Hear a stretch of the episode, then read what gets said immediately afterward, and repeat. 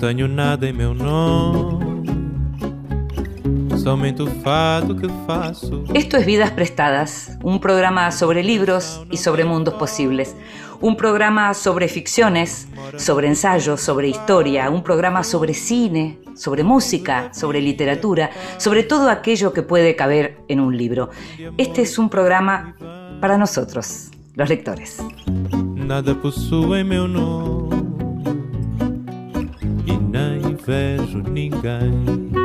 Y a los que nos gusta leer, nos gusta leer en silencio, a solas, en algún lugar particularmente elegido. A veces nos gusta también leer con alguien al lado. Y muchas veces nos gusta que nos lean en voz alta. Esta vez le pedimos a Javier Daulte, dramaturgo, director, guionista argentino, que nos leyera. En voz alta. Cuentos breves, poesía, lecturas para compartir. Fui a Oaxaca porque me invitaron a una feria del libro y también para buscar la penúltima noticia de un amor mal olvidado. Eran las vísperas del Día de los Muertos. Mi amor vivía en China y yo le había propuesto que nos encontráramos en México para que nos viésemos por fin en la carne, pues solo nos habíamos visto en la pantalla del teléfono. Él no me había dicho que sí, ni estaba invitado a esa feria, y además dejamos de hablar un mes antes de mi viaje. Aunque yo sabía que no iba a verlo, esperaba recibir en México un silbido suyo, algo, una constancia de su ausencia. O tal vez quería verme pensar en él en un lugar que él amaba, según dijo, y sobre el que había escrito un libro de poemas que yo no había leído. No dormí la noche anterior al viaje porque debía estar temprano en el aeropuerto. Iba a dormir en el avión. Siempre duermo en los aviones. Las cinco horas de recorrido mañanero de Bogotá a México estarían en el lugar de mi noche anterior. El transcurso sería un tránsito, más que un recorrido, de la vigilia a la vigilia. La llegada sería el despertar. El despertar es siempre la llegada al mundo siguiente. Comienzo de tu cruz en el cielo desierto de Carolina Sanín.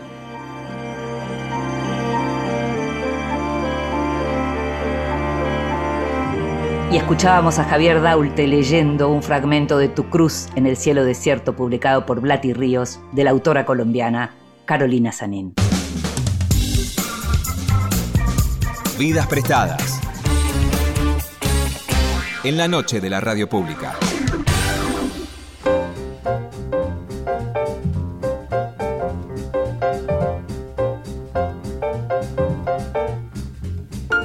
Laura Ramos es, desde hace muchos años, una de las grandes periodistas argentinas.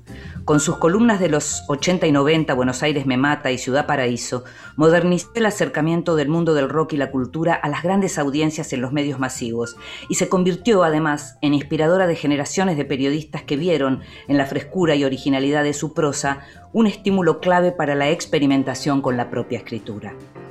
A partir de su espectacular trabajo como biógrafa de los hermanos Brownwell, Charlotte, Emily y Anne Bronte en su celebrado libro Infernales, que le llevó ocho años de investigación y trabajo, Laura inició una nueva etapa de su carrera que ahora se consolida con la aparición de Las Señoritas, un libro en el que reconstruye la vida de 20 de las 61 maestras norteamericanas que llegaron a la Argentina entre 1869 y 1898 a partir del plan educativo de Domingo Faustino Sarmiento. La presencia de mujeres, todas ellas provenientes de familias ilustradas, su mayoría venidas a menos, con gran vocación pedagógica, sembró la semilla de la educación en el país, aunque no solo de la educación pública, que era la idea original, sino también de gran parte de la educación privada, ya que algunas de ellas finalmente aplicaron sus conocimientos en esa esfera. Uno de los temas clave de esta presencia pionera fue lo que Sarmiento no previó como obstáculo, la religión. En un país católico como la Argentina, la llegada de maestras protestantes fue vista por la Iglesia en varias provincias como una provocación, una imposición a vencer en nombre de la fe. Una vez más, Laura Ramos conduce a los lectores a través de una narración apasionante. Trabaja con documentos desconocidos con el rigor de una historiadora y consigue transmitir conocimiento, historias de vida de mujeres deslumbrantes y el espíritu de las ideas del siglo XIX con el talento de siempre. Te invito a que escuches la primera parte de la conversación con Laura Ramos.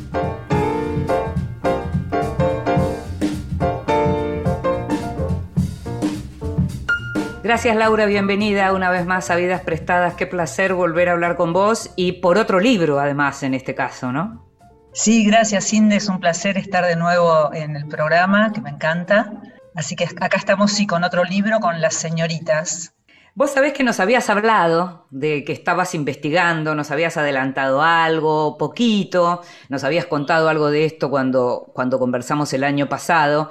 Eh, y la verdad que Las Señoritas es un libro que se lee con la, a ver, con la intensidad con la que uno puede leer cualquier historia de temas que en, lo particular eh, a uno le interesan, pero además es un libro de historia y que tiene documentos que hasta ahora no se conocían. Contame un poco cómo te vinculaste con el tema, cómo llegaste a esto y, cómo empieza, cómo arranca la investigación.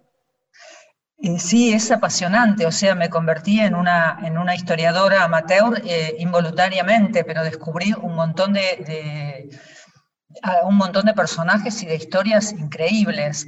Eh, en realidad, yo estaba como investigando sobre la vida de Luisa May Alcott, que es la autora de Mujercitas, eh, y había viajado a la casa de May Alcott, la que inspiró el libro Mujercitas, en Concord, que es en las afueras de Boston. Y ahí me encontré en ese pueblo, en Concord, con el grupo de filósofos trascendentalistas del que formaban parte el padre de Luisa y la misma Luisa May Alcott. Entre este grupo de filósofos trascendentalistas, donde estaba eh, la autora de Mujercitas, estaba Mary Mann, que fue la mujer que en Estados Unidos impulsó el proyecto de Sarmiento, íntima amiga de Sarmiento y clave en el proyecto de las maestras. Hmm. O sea que me encontré con Sarmiento y Luisa May Alcott, la autora de Mujercitas, de la mano, juntando mis fantasías y mis eh, libros eh, literarios infantiles, de la mano juntándose con la historia argentina. Entonces fue algo que dejé atrás a la, autora de Mujercitas, a Luisa May Alcott, y me volqué a mm, Mary Mann, esta mujer, que fue, digamos, la gran amiga de, Sarmiento, y que ella estaba tan entusiasmada como él en el proyecto, incluso eh, le quería mandar a unos eh, unas personas de, color, negros, como para eh, empezar el proyecto de, colonizar y de intercambiar eh, culturas. Eh, desde luego Sarmiento no aceptó esta propuesta porque a él no le interesaban las culturas originarias, pero de todas maneras fue, fue una relación genial y importantísima y con la que, bueno, los frutos fueron las 61 maestras que vinieron 61 mujeres extraordinarias, porque él había pedido que fueran jóvenes, que fueran atractivas, que tuvieran buenos modales, que fueran cultas y que pertenecieran a buenas familias y que supieran hacer gimnasia. Estos requisitos eh, eh, definieron muy, muy precisamente al, target de maestras. Claro, claro, el perfil, claro. sí, claro, sí, sí, fueron eh, con estas características. Lo que pasa es que una vez aquí sucedieron un montón de aventuras y de, revoluciones y de tragedias que Sarmiento no pudo calcular en el momento en el que proyectó este proyecto, ¿no? Sí, estamos hablando de 61 jóvenes maestras que llegaron entre 1869 y 1898 en un proyecto que, del que se ha hablado mucho, porque cada vez que se habla de lo que es la educación argentina o de lo que fue en sus mejores años y se habla de estas gestas sarmientinas, a mí me gustaría ahora que em, investigaste em, exhaustivamente quiénes fueron estas mujeres y cuál era el plan y cuál fue el proyecto y qué sucedió, ¿qué cambió en vos en relación a tu mirada sobre ese proyecto que podía ser por un lado demencial eh, y, que, y, que, por otro lado puede haber fue definitivo, digamos, para la educación en la Argentina? Yo no tenía ninguna mirada porque desconocía absolutamente eh, esta, esta esta situación, esta intervención, porque yo estudié en Montevideo hice toda mi primaria y parte de la secundaria en Montevideo, en Uruguay. Entonces no, no, conocía la historia argentina casi. O sea, conocía algunos hitos, pero no, no conocía esto. Y estaba en la avenida Juramento, en Belgrano, un día, cuando estaba en, todavía investigando para el libro Infernales, para la Hermandad Bronte, para mi libro anterior, y eh, llovía y me, refugié en el... Museo Sarmiento. En el Museo Sarmiento, tal cual, que está ahí en la calle Juramento. Entré, la entrada era baratísima, no sé, dos pesos, era como... Entré y a la izquierda había exhibido un vestido que parecía uno de los vestidos que usaban las hermanas Marsh, mis personajes de mujercitas. Claro. Estupefacta ver en el Museo Sarmiento Argentina este vestido largo con frunces, no me acuerdo si era marrón o bordó de un color oscuro, maravilloso, que podía haber vestido una de las, de las niñas, de las mujercitas. Y miré el cartelito que había bajo la exhibición y decía vestido perteneciente a alguna de las maestras que Sarmiento trajo a la Argentina. Y ahí conocí el proyecto en el Museo Sarmiento, me puse a leer y ahí empecé a investigar. Y después en Estados Unidos, cuando descubrí a la señora Mann en el pueblo de Luisa May Alcott, a partir de ahí me fui a dos eh, bibliotecas de dos universidades donde estaban muchísimas, muchísimas de las cartas que las maestras enviaron a sus familias y los diarios íntimos de las maestras. Un material completamente virgen historiográficamente, eh, cartas escritas en, obviamente en, letra cursiva, con tinta, muy difíciles de leer porque estaban cartas larguísimas, eh, que para ahorrar papel las maestras escribían con letra apretada de un lado y del otro del papel, bastante transparente. Bueno, mm. escaneé un montón de material, me escaneó gente de allá también y empecé a trabajar con eso, leyendo las cartas de estas chicas de las que me enamoré completamente porque tuvieron unas vidas extraordinarias, eran inteligentes, eran protofeministas. Eh, fue algo extraordinario. Y además descubrí la historia argentina, porque en una de las eh, fui descubriendo en las cartas hitos de la historia argentina que yo desconocía. Por ejemplo, descubrí que una de ellas decía, hoy desayunamos con la señora Borges. Sí, dos bueno. Días después, claro, impresionante, eso sí. Dos días después decía, eh, hoy volvimos a desayunar con la señora de Borges y con su sobrina. Eh, la señora de Borges es una inglesa casada con un argentino que enviudó en viuda. Yo dije, pero ¿quién es?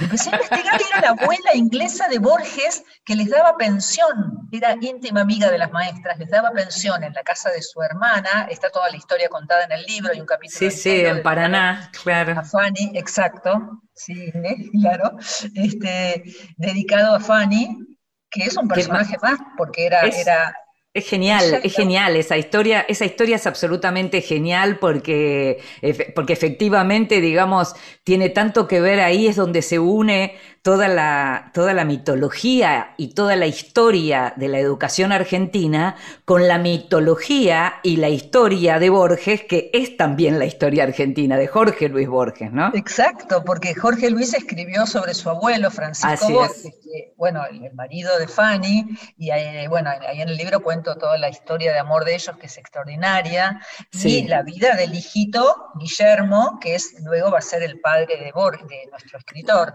Claro, de Jorge Guillermo, el que, el que fue ciego antes que, su, o sea, el que le heredó la ceguera a su hijo. Exacto, como su padre. Sí, este, bueno, y ellas, eh, eh, Fanny era íntima amiga de las maestras, de Sara Eccleston, eh, que bajó del barco, bueno, está contado cómo bajaban del barco ellas, porque los barcos cuando llegaban a Buenos Aires desde Nueva York, vía Liverpool, porque así les salía más barato a Sarmiento, al país, llegaba el barco a Buenos Aires, pero no había puerto. Entonces los transatlánticos tenían que eh, detenerse mucho antes de la orilla de tierra. Y una pequeña barcaza iba trasladando a los pasajeros hasta las cercanías de la tierra, pero tampoco podía llegar del todo. Entonces hay unos changadores, por ejemplo, a Sara Eccleston la llevó un changador muy atlético, que ella después contó, un joven atlético que la llevó en los hombros, desde la chalupa hasta eh, tierra firme. Otras iban en un carro tirado por muelles.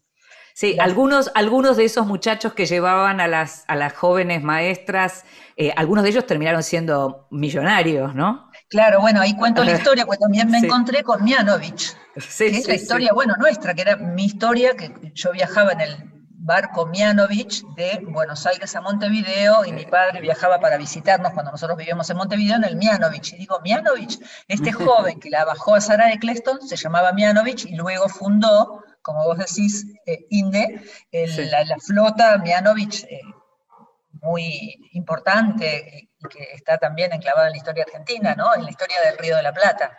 Sí, algo, digamos, algo, algo que, me, que me alucina, eh, porque uno en general cuando piensa en las maestras de Sarmiento piensa como en un bloque, ¿no?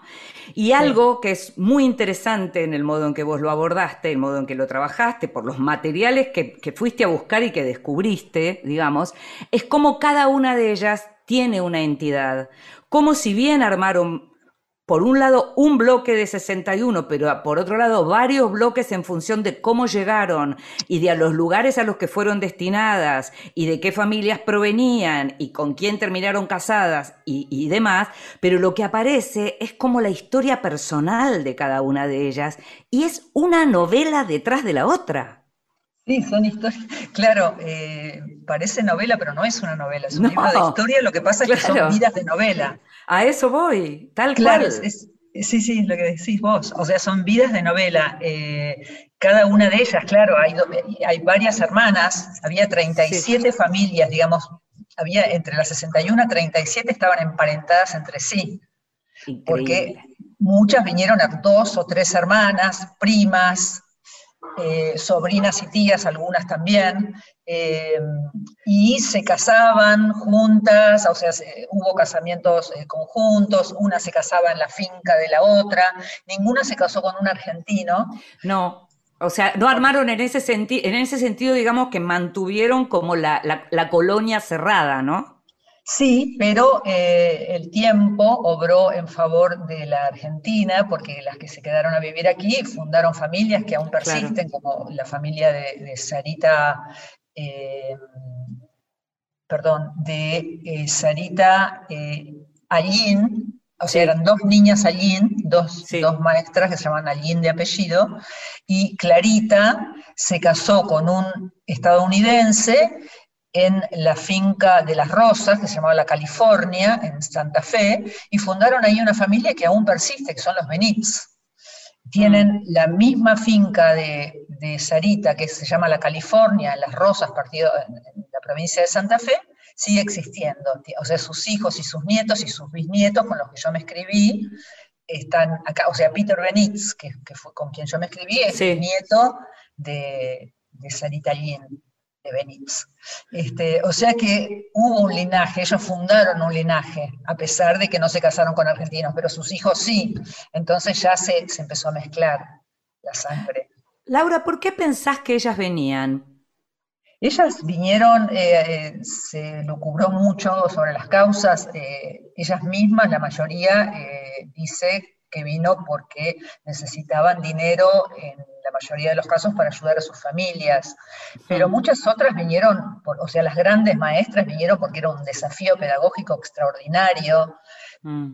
como, como eh, Mary Graham, por ejemplo, que fue la gran maestra de San Juan y de La Plata, que tuvo muchísima influencia sobre otras maestras, eh, a quien la acusaban de ser varonil, eh, mm. como dando a entender cierta homosexualidad que a nosotros no nos importa, no, no, no, no es un no es hoy un tema, claro. No es hoy un tema ni nos interesa si, si era un homosexual, pero digamos que le acusaban de ser varonil, eh, sin dejar de admirarla y de respetarla como la gran maestra de San Juan y de la Plata que tenía unos, unos recursos pedagógicos extraordinarios. Por ejemplo, decía, yo no acepto celadores, les decía a los alumnos, yo no acepto celadores que los vigilen eh, para mí los celadores eh, son para los hipócritas, para los mentirosos. Mm. Era, era, desafiante, los hacía correr, eh, los llevaba al campo y, y las niñas que en sus casas no las dejaban moverse, las hacía correr, jugar al fútbol, hacer deportes. Muy liberador para las mujeres de ese momento, para las chicas que pudieron ir a la escuela, claro, muy liberador. Muy importante. Y, y Mary eh, Graham fue muy importante para las sobrinas de Sarmiento que estaban en San Juan. Una de ellas había, eh, se había quedado viuda y era muy, muy pobre y la alentó a estudiar magisterio en la escuela normal. Mm. Eh, esta chica consiguió una beca y, consiguió otra beca para su hija de 20 dólares, dato que yo pongo, que me llamaba la atención, porque mm. no, sé si se sabe que las dos, que la sobrina y la sobrina nieta de Sarmiento recibían cada una una beca de 20 dólares en San Juan. De todas maneras, era una beca muy, muy modesta. Sí, claro. Una maestra, las maestras de 20, 21 años que había en San Juan, las hermanitas Atkinson, que son muy protagonistas del libro, sí. Eh, ganaban, eh, ganaban 100 dólares, digamos el equivalente a 100 dólares, que eran 100 pesos oro, y la maestra eh, Mary Graham ganaba mucho más, probablemente 190. Pero digo, frente a 190, 20, parece bastante modesto. Sí, después... Te, invito a que escuchemos música y después vamos a seguir hablando de esto porque en, algún momento también hablas de algo que hoy seguimos viviendo y sufriendo los argentinos porque hablas de la inflación en un momento de tu libro. Pero te invito a que hablemos enseguida después de escuchar música. Genial.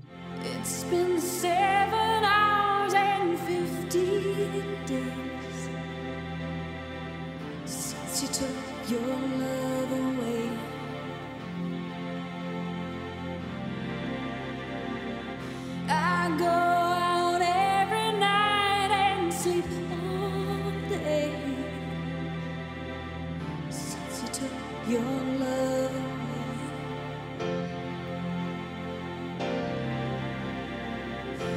Since you've been gone,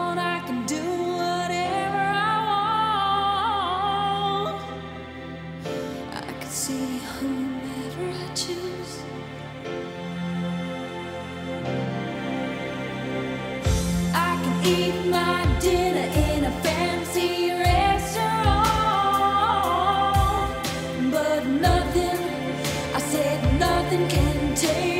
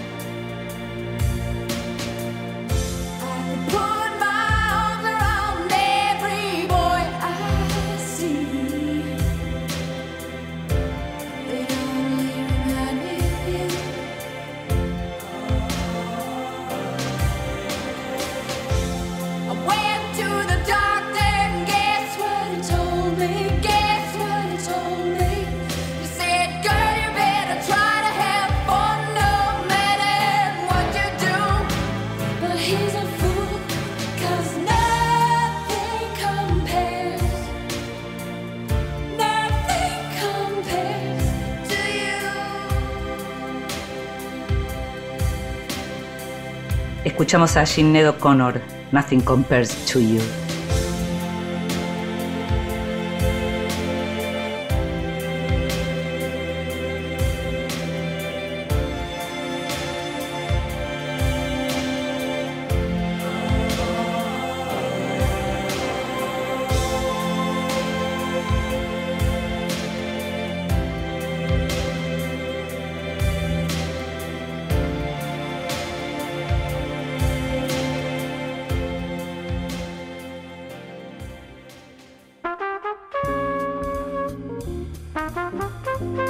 El extranjero.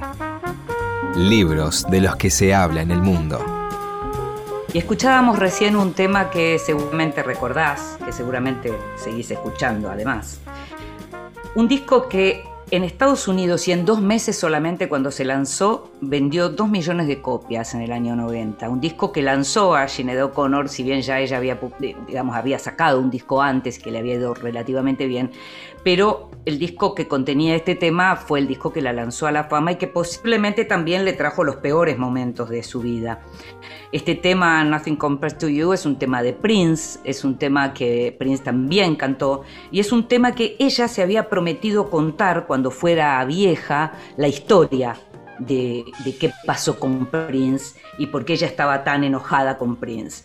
Y esto lo cuenta ahora en Rememberings, un libro que acaba de publicar Penguin Books en inglés. Eh, y es un libro en donde cuenta muchas cosas, algunas tal vez las recordás. Ella explica qué fue lo que ocurrió aquella vez que en Saturday Night Live rompió la foto del Papa Juan Pablo II en 1992, lo que significó una de las mayores cancelaciones de un artista que uno pueda recordar. En ese momento, seguramente la sociedad todavía no estaba dispuesta a escuchar lo que tenía que ver con los abusos infantiles en la iglesia que ella denunciaba. Eh, en ese momento, si no lo recordaste, lo cuento, pero por ejemplo en el programa siguiente, Joe Pesci dijo que si el programa hubiera sido de él, él le habría pegado un bife a Sinead O'Connor. Em, Madonna se burló de ella. Eh, grandes, eh, hubo organizaciones que mandaron a, romper los discos de ella. Poco tiempo después la abuchearon en el Madison Square Garden en un homenaje a, a Bob Dylan. Bueno, lo cierto es que ella desapareció, estuvo muy mal durante mucho tiempo, muy sola, y en este Rememberings que acaba de publicar Cuenta cosas desde lo que fue, ella es irlandesa, como recordarás, desde lo que era robar en la infancia hasta romper públicamente la imagen del Papa. Y, ella es como la persona que siempre está como marcando las cosas que tiene la autoridad, ¿no? Eh, es como un relato sin, lo describen así, sin remordimientos de su vida y de su carrera en la montaña rusa, y un relato que al mismo tiempo está lleno de corazón y humor, porque hay humor también cuando ella dice que hay montones de cosas que no puede recordar por las drogas que tomaba entonces. Em, ella dice algo así como que siente que haber tenido un número uno, un hitazo, como fue este tema, eh, descarriló su carrera, pero que romper la foto, por ejemplo, la regresó al camino correcto. Em, ella ya cuando ocurrió aquello estaba mal y estaba siendo cuestionada, ella había boicoteado los premios Grammy, eh, pero lo cierto es que ella dice que hoy dice que no lamenta haberlo hecho y que fue brillante. Una cosa, ese video famoso de ella mirando a cámara, que tal vez recordás, que tal vez volviste a ver hace no tanto tiempo, hay un momento en donde ella llora.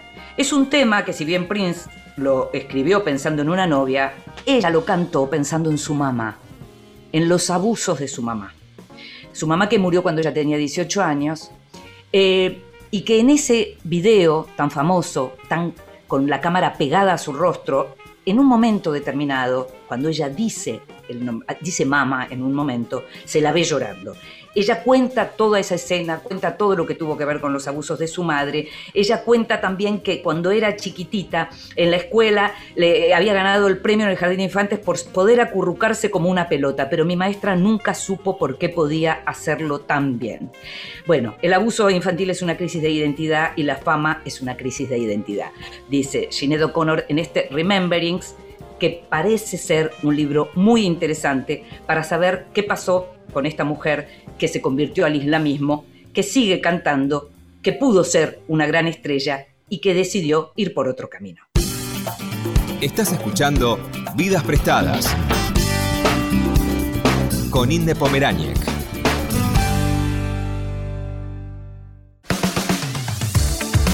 Continuamos en Vidas Prestadas.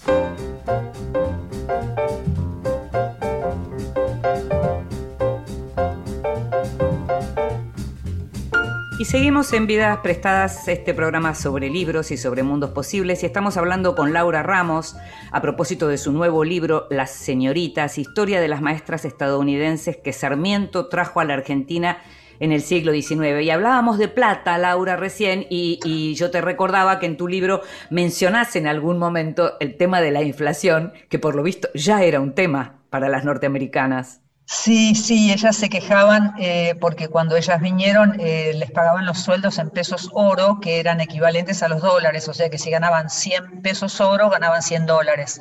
Pero luego el peso oro dejó de, ser eh, como tal y empezó a ser peso argentino, peso nacional. Todavía no les tocó los australes, pero... pero de todas maneras este, dejó de tener esa correspondencia con el dólar y la inflación perjudicó bastante sus sueldos. Vos me habías preguntado eh, una pregunta importantísima, que era cuál era la causa eh, de, la, que, los, qué las había motivado a venir a la Argentina. Y yo te decía que si bien en muchos casos había sido económica, porque eran como muchachas muy bien educadas de familias más bien modestas o que habían perdido la, fortuna después de la guerra de secesión, eh, muchas eh, vinieron por el desafío pedagógico, como mm. Mary Graham, la maestra de San Juan y de, y de La Plata, pero también fue el caso de Clara Armstrong, que fue la gran maestra de Catamarca, que también después fue a La mm. Plata, eh, y ella recibió como el, desafío de fundar una, una, escuela en Catamarca y vino fascinada con ese desafío y también era una gran maestra. Eh, mm. lo, hacía discutir, eh, planteaba discusiones eh, a sus alumnos, los domingos se reunían para discutir, hacían algo que los alumnos llamaban hierbear, que era como estar sobre el pasto o en la naturaleza, mm. les fomentaban mm. mucho el contacto con la naturaleza, y planteaban un tema y discutían sobre ese tema o daban conferencias sobre temas eh, culturales o artísticos.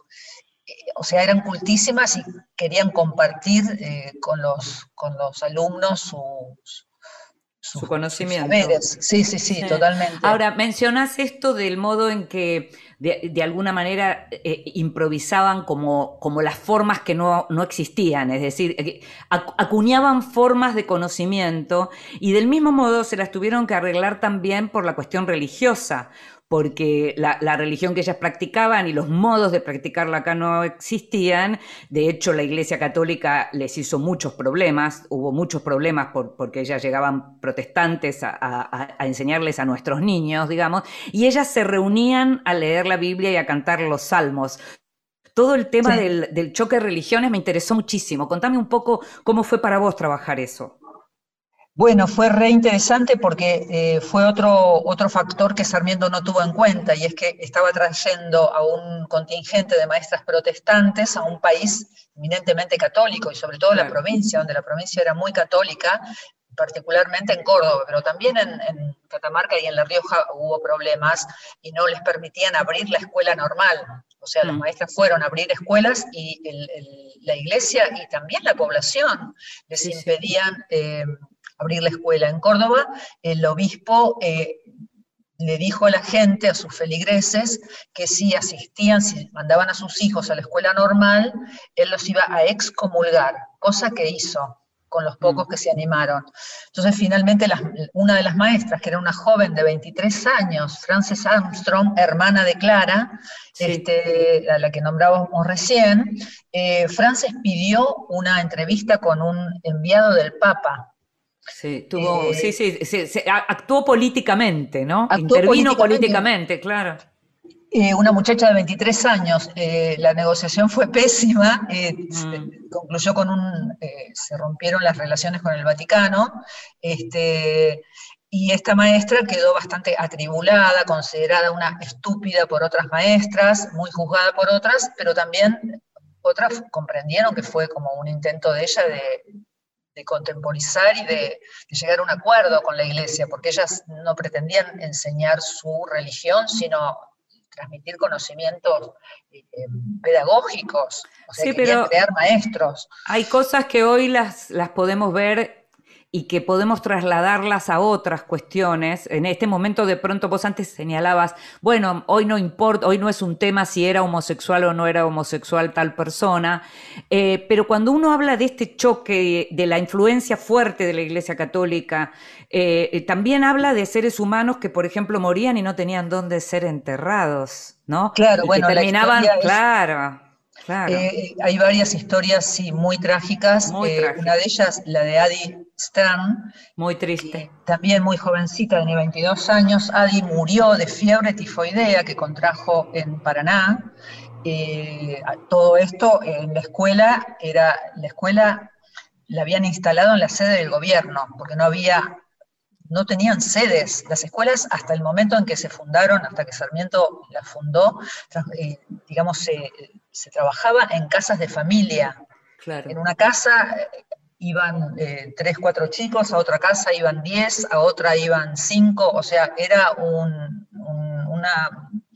una, educación muy incipiente, un sistema que todavía no estaba eh, elaborado ni sistematizado. Mm. Realmente era una nación en construcción. Estas mujeres llegaron a, estas mujeres llegaron a una nación en construcción, se estaba construyendo un país, no solo una escuela.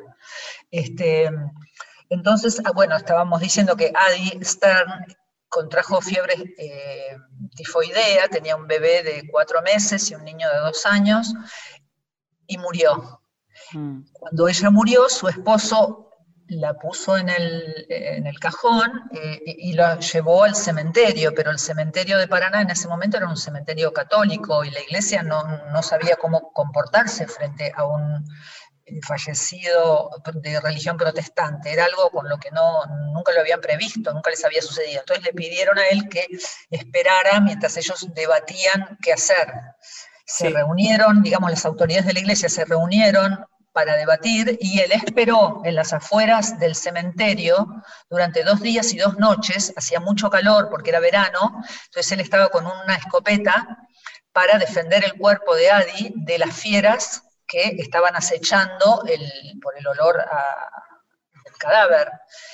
Eh, había pumas y fieras salvajes. Entonces él con un fuego que le daba más calor y también calentaba más el cuerpo, pero de todas maneras lo protegía eh, parcialmente de las fieras, junto al fuego con el rifle, eh, defendió el cajón durante dos días y dos noches hasta que, viendo que la, la, iglesia, las autoridades no llegaban a una conclusión y la situación era imposible, enterró a Adi en las afueras de la iglesia. Una mm. semana después enterró al niño de dos años, que también murió después de su madre, lo enterró junto a la madre. Están los dos cajones ahí y él hizo un esquema, un, dibujo que yo reproduje en el libro, que es muy hermoso. Está el dibujo de la iglesia, de los dos cajoncitos eh, afuera, en el muro de afuera de la iglesia. Bueno, y esto pasó también en otras, eh, en otras circunstancias, en otros capítulos del libro, pero no les voy a contar todo porque quiero que lo lean. Claro, por supuesto. Algo que, aparece en, el libro también como figuras históricas relevantes con, con lugares chiquitos, pero que que para uno no, no sé, por ejemplo, la figura de, de Hipólito Yrigoyen, profesor, por ejemplo, ¿no? Claro, él era eh, maestro. Sí. Claro, aparece ahí como, como uno de los maestros, o, el inspector Grusac, o el ministro Wilde. en Tucumán, claro, sí, sí. Eh, aparece Hipólito Yrigoyen como maestro en, el, en la escuela de, de Inés Tregent, es una maestra, otro hallazgo increíble de la biografía, y es que una de las maestras murió de sífilis, y eso lo descubrí porque vi que el certificado de función, porque dije, ¿de qué murió? Si era tan joven, ¿por qué? ¿De qué murió? Estaba en Buenos Aires. Eh, y decían de una enfermedad nerviosa, decía mm. la amiga que escribía las cartas que a mí me estaban informando de, la vida de esta maestra. Entonces empecé a investigar y pedí el certificado de función a la Recoleta, porque está mm. enterrada ahí, me estuvo enterrada ahí, me lo enviaron y decía parálisis cerebral. Entonces digo, qué nombre raro, parálisis, eh, afección nerviosa. Entonces empecé a investigar y era, se trataba de un eufemismo para designar a la sífilis.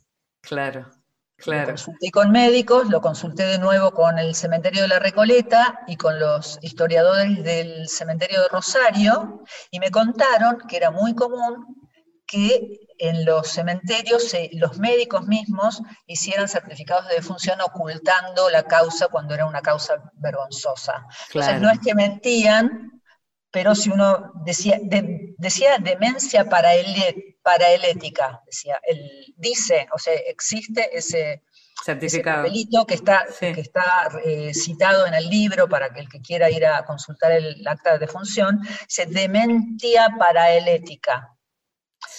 Dementia paraelética quiere decir, en una jerga médica, sífilis. El último estadio de la sífilis que termina en demencia. La maestra, amiga de esta maestra que murió de sífilis, ocultó, la ocultó en el, en el altillo del colegio para que los alumnos y los padres no se enteraran y cuando murió se le hizo un gran entierro al que fue Hipólito Yrigoyen, que era profesor de la escuela y asistió al entierro en la Recoleta. Pero nadie esto.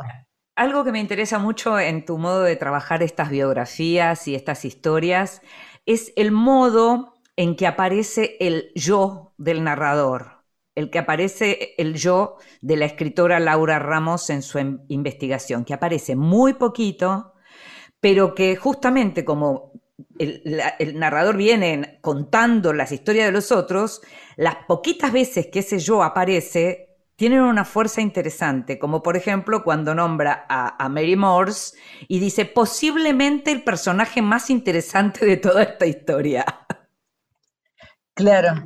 Eh, sí, yo esa voz eh, traté de que fuera eh, como vos decís, como vos lo notaste, como bastante modesta y que no fuera intrusiva, pero que estuviera como, por ejemplo, ahí, como ya destacándole, lo que quería era señalarle al lector para que mirara después a Mary Morse, que siguiera esa línea que iba a encontrar algo interesante en ella, ¿no? Eh, pero también porque me gustaba, me gusta la idea de compartir con el lector el hallazgo y, eh, y demostrarle cómo se hizo, demostrarle el esqueleto del libro. Decirle, bueno, fui al, cementerio y le pedí, y la empleada tal del cementerio de la Recoleta me, mandó el certificado de defunción, eh, como para mostrarles la investigación, para compartirla, porque como no hay una verdad eh, objetiva férrea, tenemos las cartas, el certificado de defunción, entonces como para compartir esa verdad y para que juntos la, pensemos, la analicemos y, le demos el grado de credibilidad que, querramos darle.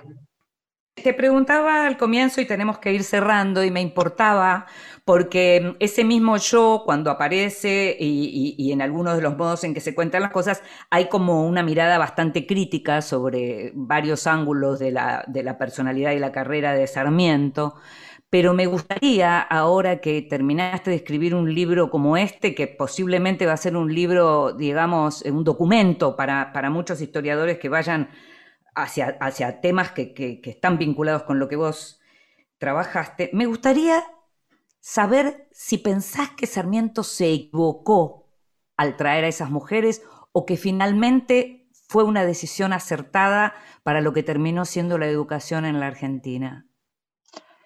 Yo pienso que hubiera sido eh, mucho mejor, más lógico, eh, que él hubiera enviado a muchachas argentinas a estudiar a Estados Unidos, como se hizo en Cuba. Mm. Cuba mandó a, cerca mm. de 40 muchachas con unas becas además, o sea, ni siquiera el pueblo cubano tuvo que pagar a estas chicas como el pueblo argentino tuvo que pagar con el 60% de, las entradas de los impuestos, fue para pagar a, este proyecto. Fue carísimo, un proyecto carísimo. Mm.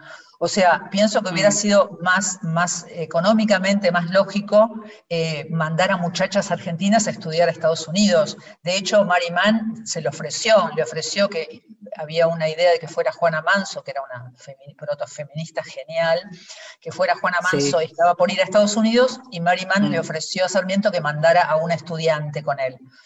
O sea, pienso que eso hubiera sido mucho mejor. Eh, porque estas muchachas argentinas podían haber absorbido estos conocimientos y, se les podía haber como abierto mucho su, espíritu al ver otras culturas y, aprender estos mismos conocimientos, eh, y volviendo a la Argentina y trayéndolos y distribuyéndolos. Pero, de todas maneras, lo digo desde un punto de vista como más bien de una especie de economía de gobierno, ¿no? Pero me parece como, como idea, desde un punto de vista artístico, me parece una idea extraordinaria y genial. Desde un punto de vista artístico, me parece como si un pensamos que, artista loco, Sarmiento, lo veo como un artista de mente que, hizo cosas que pueden ser, no sé, arte conceptual. Entiendo. Encima, si pensamos que podría haber venido Luisa May Alcott, eh, vos lo contás al comienzo, que ella podría, podría haber sido perfectamente una de estas mujeres que vinieron, es como que te cierra por todos lados, ¿no? Porque Mary Mann era amiga de sus padres, era amiga íntima de sus padres, o sea, la hermana de Mary Mann eh, intercambiaba casa con, los, con Luisa May Alcott. Claro, claro. O sea, eran del círculo íntimo más cercano, solo que Luisa tenía 33 años cuando eh, Mary Mann, o sea, en el año 70, 1870, Luisa tenía más de 30 años y ya estaba escribiendo y ya estaba por ir a Europa. Tenía otros proyectos. Claro, pero 10 años antes, 10 años antes, hubiera venido, era una joven eh, eh, activa, atractiva, este, impetuosa, que sabía gimnasia, que era protofeminista, o sea, era entraba perfectamente en, los requisitos que pedía Sarmiento y era íntima amiga de la impulsora del proyecto, o sea que hubiera venido sin duda, Luisa. Me encanta eso. Laura, em, quiero decirles a todos que lo que venimos diciendo, que Las señoritas es un libro que además de contar historias maravillosas, es historia argentina y que es un libro que vale mucho la pena y que se lee realmente muy bien y te agradezco muchísimo una vez más que hayas estado con nosotros. No, gracias a vos, Cindy, es un placer total siempre charlar con vos.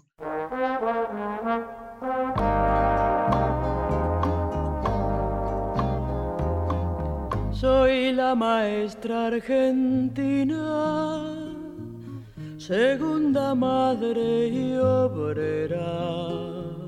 Mis niños andan descalzos, mi escuela es una tapera mis niños andan descalzos, mi escuela es una tapera.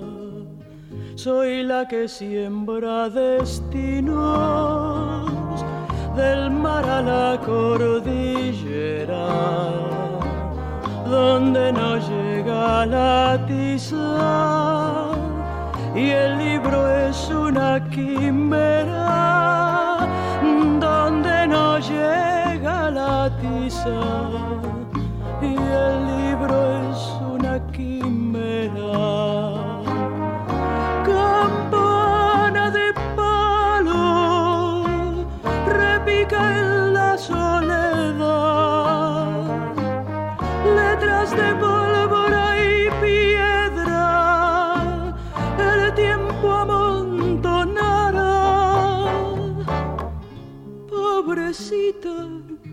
patria en flor, hasta aquí llegó mi amor.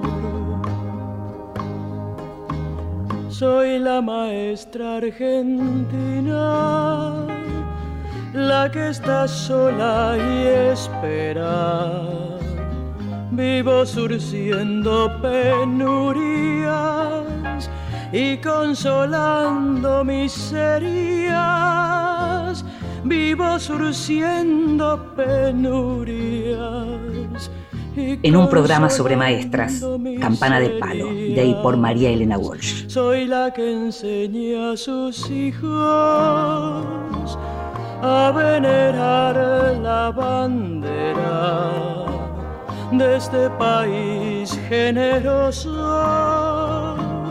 del corazón para afuera de este país generoso, del corazón para afuera. Mesita de Luz. Grandes lectores nos cuentan qué están leyendo.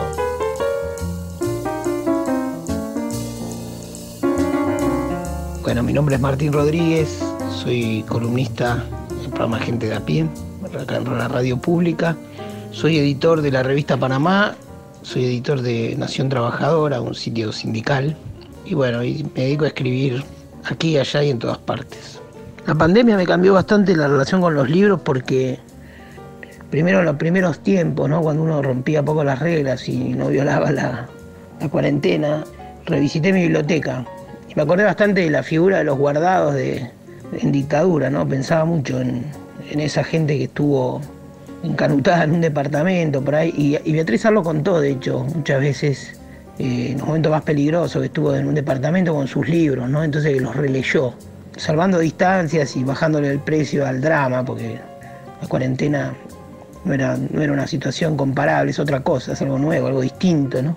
pero también estaba ¿no? esta posición de que uno revisaba su propia biblioteca. Y la primera parte me la pasé releyendo un poco. Y releí mi, literatura básica argentina, algunos libros. Releí La campaña del ejército grande de Sarmiento, libro hermoso. Y después releí un libro de Walsh que se llama Ese hombre, Papeles encontrados y otros papeles encontrados que, editó, no sé, la curaduría le hicieron Daniel Link y Juan Forn. Y son unos textos geniales, ¿no? Eh, un poco los, papeles desordenados y los borradores de, esa gran novela que nos fue, que Walsh quiso enterrar para todos, ¿no? que era el, proyecto de la novela burguesa acabado para la Argentina. Y bueno, y esos textos ¿no? de ese Walsh de los 60 y de los 70, ¿no? introduciéndose en la lucha armada, viajando a Cuba, teniendo una vida en Cuba que mirada hoy por algunos ojos podría ser de algún modo, por lo menos los, registros de esa, vida podría ser cancelado, ¿no? entre comillas. Y lo digo un poco irónicamente. Pero la pregunta que te queda con Walsh es por qué fue un subordinado de Firmenich y no fue su jefe, ¿no? Y eso es la, conflictiva relación entre arte y política, podría explicarse en esa relación de poder. Y como algo que llevo conmigo, y ya no puedo sintetizar para hacer por el poco tiempo, es gracias a mi hermano, un amigo Mariano Schuster, el descubrimiento de Henry de Luca, un poeta y un narrador, un ensayista italiano formidable. Nacido en 1950, pero una especie de escritor tardío, porque fue publicando más de grande. Su poesía, por ejemplo, su primer libro de poesía es de 2002. Está publicada completa en, por Seix Barral. Se llama Solo Ida. Bueno, descúbranlo. Y lo escuchábamos al periodista y poeta Martín Rodríguez recomendando sus lecturas de Sarmiento, de Walsh y de Henry de Luca. Los últimos libros de Martín son La grieta desnuda con Pablo Tuzón y los poemas de Ministerio de Desarrollo Social. Libros que sí. Títulos nuevos y no tan nuevos que son imperdibles. Una vez más te voy a recomendar una novela de Delphine de Vigan, una escritora francesa que eh, escuchaste nombrar varias veces en este programa, no solo por mí, sino muchas veces por, por quienes nos recomiendan lecturas. En este caso, la novela es Las Gratitudes y es una novela que trata sobre la cuestión de la vejez.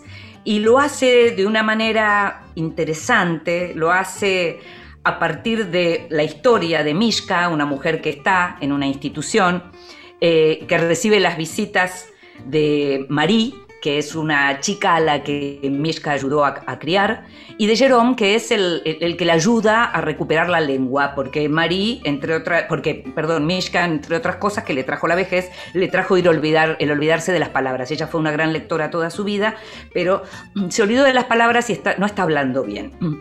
Em, envejecer es aprender a perder dicen en un momento en la novela Las gratitudes de Delfín de Vigan, que cuenta, como te digo, esta historia en donde de, entrada ya sabemos qué es lo que va a ocurrir, qué es lo que va a pasar con Mishka. Lo que no sabemos tanto es lo que tiene que ver con su historia original, que, por supuesto está vinculada con lo que fue la guerra y el nazismo en Francia. Es una novela muy... Em, por momentos adorable, por momentos hasta tiene humor, eh, juega muchísimo con lo que tiene que ver con el lenguaje y entonces aparece lo que es envejecer, pero aparece también lo que es la idea de una infancia traumática y todo lo que tiene que ver con el lenguaje. La novela se llama Las gratitudes de Delfín de Vigan y es una novela muy recomendable.